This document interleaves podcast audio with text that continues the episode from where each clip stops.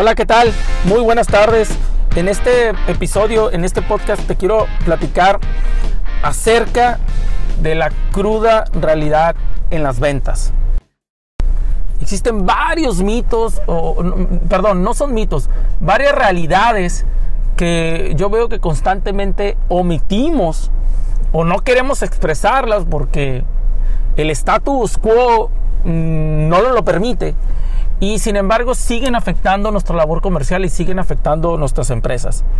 Una de ellas es que pensamos que tenemos vendedores en el campo porque están trabajando 100% en el campo. Quiero decirte yo, en mi experiencia, principalmente en este año, donde he tenido la gran oportunidad de trabajar con grandes empresas, muy buenas empresas, he visto que tenemos vendedores de campo, pero donde el 80% de su tiempo son tareas internas de las empresas. Y en la calle hacen muchas hacen acciones pero muy discretas para generar ventas. Es decir, tenemos vendedores en campo, pero trabajan mucho en las empresas, dentro de las empresas, y por lo tanto, al, tener poco tiempo en el campo, sus acciones son muy discretas para generar nuevas oportunidades. es una de las crudas, crudas realidades que tenemos en, en los departamentos de ventas que debe de cambiar. Otra realidad es, y es una realidad muy clara, por lo menos mis estadísticas en este año que llevo. Yo llevo muchas estadísticas con todas las consultorías, talleres, pláticas que tengo con empresarios y directivos. Y algo que he notado es que el 85% de las ventas, el 85% de las ventas de la mayoría de las empresas se generan de manera rutinaria. 85-90% se genera de manera rutinaria. ¿Qué es decir rutinaria? Son transacciones diarias. Es decir, son el cliente habla, pide un pedido, el cliente habla, pide una cotización. El cliente manda en, el 85-90% son operaciones diarias, donde si tengo o no tengo un vendedor, no importa. Yo lo malo que necesito como cliente es una persona que me esté atendiendo en el mercado, en la empresa, perdón. Y eso sucede constantemente. Entonces aquí es donde yo veo una situación.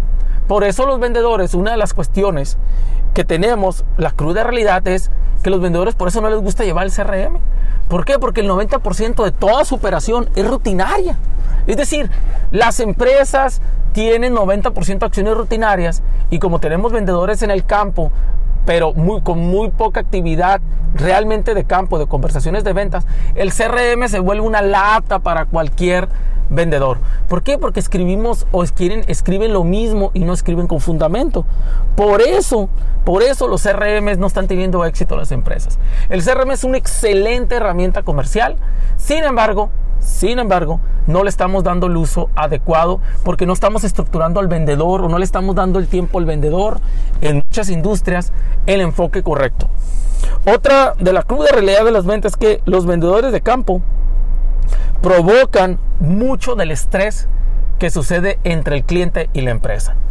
Esto sí me duele decirlo en este podcast, me duele mucho porque tengo muchos colegas que son muy buenos vendedores, pero sin embargo su plática y la realidad provocan a veces el estrés que, existe, que existen entre las fábricas o las empresas y el vendedor. El vendedor, como lo he dicho en muchos podcasts, está subordinando mucho al cliente y prácticamente tienen el mismo diálogo y al vendedor y el vendedor al no hacer bien su trabajo de diagnóstico, a veces llega con información o captura información falsa en las empresas o errónea, no quiero decir falsas, perdón, pero erróneas, lo cual provoca fricción porque la empresa no tiene toda la, información adecuada. Y hablo de departamentos como crédito, cobranza, que me ha tocado vivir confusiones enormes provocadas por los vendedores y eso genera una confusión entre el departamento de crédito y cobranza y el cliente o con mercadotecnia, con logística o, con la misma dirección. Los, los vendedores desgraciadamente están provocando muchas de las fricciones que están sucediendo actualmente en los equipos comerciales. Y esto es una pena porque se puede resolver muy fácil dictando, dictando claramente cuáles son las normas de conducta del vendedor. Muchos clientes también, muchas de las fricciones que, se originan es que a veces el vendedor no tiene todas las respuestas y casi casi todo el vendedor lo tiene que estar consultando con los demás departamentos y eso provoca fricción. Es más, yo he tenido clientes que he platicado que me dicen, Janiel, a veces no es mejor, es mejor no hablar con el vendedor. A veces es mejor, si yo hablo directamente a la empresa, con el área de producción, el área de crédito, cobranza, el área, tengo mejor información y mejores respuestas que el vendedor. Por lo tanto, es una fricción para mí, me dice este comprador, hablar yo con el vendedor para que él me lo solucione. Por lo tanto, lo brinco, y, luego no hay comunicación entre el vendedor y el departamento y eso es lo que genera las grandes fricciones en el mercado.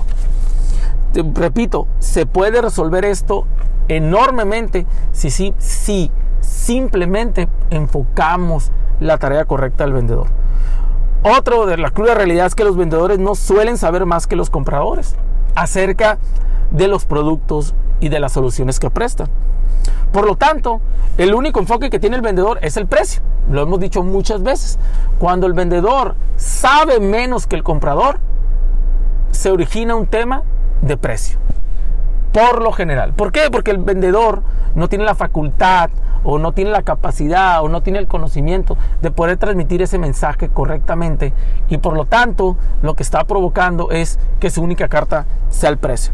Recientemente estuve en una plática con un directivo, eh, fue una plática por teléfono y me asombró mucho una respuesta que me dijo cuando le comenté eh, qué oportunidades o qué estrategias ves para ampliar y mejorar tu mercado, o sea, el volumen de ventas. Y me responde tajantemente, precio. Aquí yo necesito precio, nada más que precio. Y bueno, eh, fue una respuesta muy tajante. Obviamente tendrá sus razones por el cual decir esto. Pero yo me pongo a pensar, ¿qué pasa si la, si la empresa ya no le puede dar precio en los productos? Significa que este cliente ya no va a crecer, significa que este, eh, esta región ya no va a crecer, ya no va a poder involucrarse con el cliente. O hay otros factores. Con esto no estoy diciendo que, este directivo me, me haya dicho una mentira. Yo creo que él piensa que es el precio. Pero yo creo que muchas cosas vienen porque realmente no estamos entendiendo el mercado a profundidad. Y esa es una cruda realidad. Los vendedores no entienden el mercado en realidad. Compran las historias de los compradores, pero no profundizan. ¿Por qué? Porque no, no tienen la habilidad para seguir cuestionando. Yo creo que en muchas industrias, desgraciadamente, está pasando eso. Logran como no son, no saben más que los compradores, se subordinan a la actividad o al pensamiento del comprador y no tienen la capacidad entonces para poder negociar. Eso es triste, pero es una cruda realidad en el mercado actual. Y otro, otro, otra cruda realidad para todos aquellos vendedores que comentan el precio. El precio no te dará la respuesta para crecer tu empresa o tu región de manera sostenible. Chequen bien, de manera sostenible. Es decir, puedes tener un buen mes, puedes tener, puedes tener seis meses buenos. Es más, puedes tener un año muy bueno. Pero desgraciadamente cuando la banda de precios también la ajusta a tu competencia, probablemente vuelvas al, mismo sector. Lo he visto en muchas empresas donde venden millones y millones de dólares o millones de pesos en una región, ajustan el precio, duplican los millones de dólares en una región, la empresa ya no puede sostener ese precio, lo empieza a nivelar y empiezan a regresar otra vez al millón o abajo del millón inclusivamente. ¿Por qué? Porque el precio no te da la respuesta. Claro, si tienes un precio muy elevado de la industria, obviamente no vas a poder competir si las características de tu producto y servicio no dan gran diferencia. Por eso, esa es una de las crudas realidades. El precio no te da la respuesta. La respuesta está en otros factores estructurales, como en muchos podcasts lo hemos dicho, y sobre todo en el tema de servicio, el tema de las personas. Sí, debes, debes de, en la empresa tú debes de crear un sistema y no, voy a decir algo fuerte, pero es necesario no necesariamente le tenemos que creer a la fuerza de ventas. Y yo soy vendedor, a mucho orgullo, soy, soy comercial, a mucho orgullo, pero por eso me queda claro que no siempre nosotros como comerciales tenemos la razón y tenemos que madurar y entender eso, sino que tenemos que estructurar todo el proceso de ventas alrededor de un sistema de trabajo para que el precio no sea un factor. Entiendo que va a haber clientes que el precio es un factor, bueno, pero esos no son los buenos clientes. Pues. Los buenos clientes no se van por precio, los malos clientes sí se van por precio. Entonces es bien importante estructurar esto.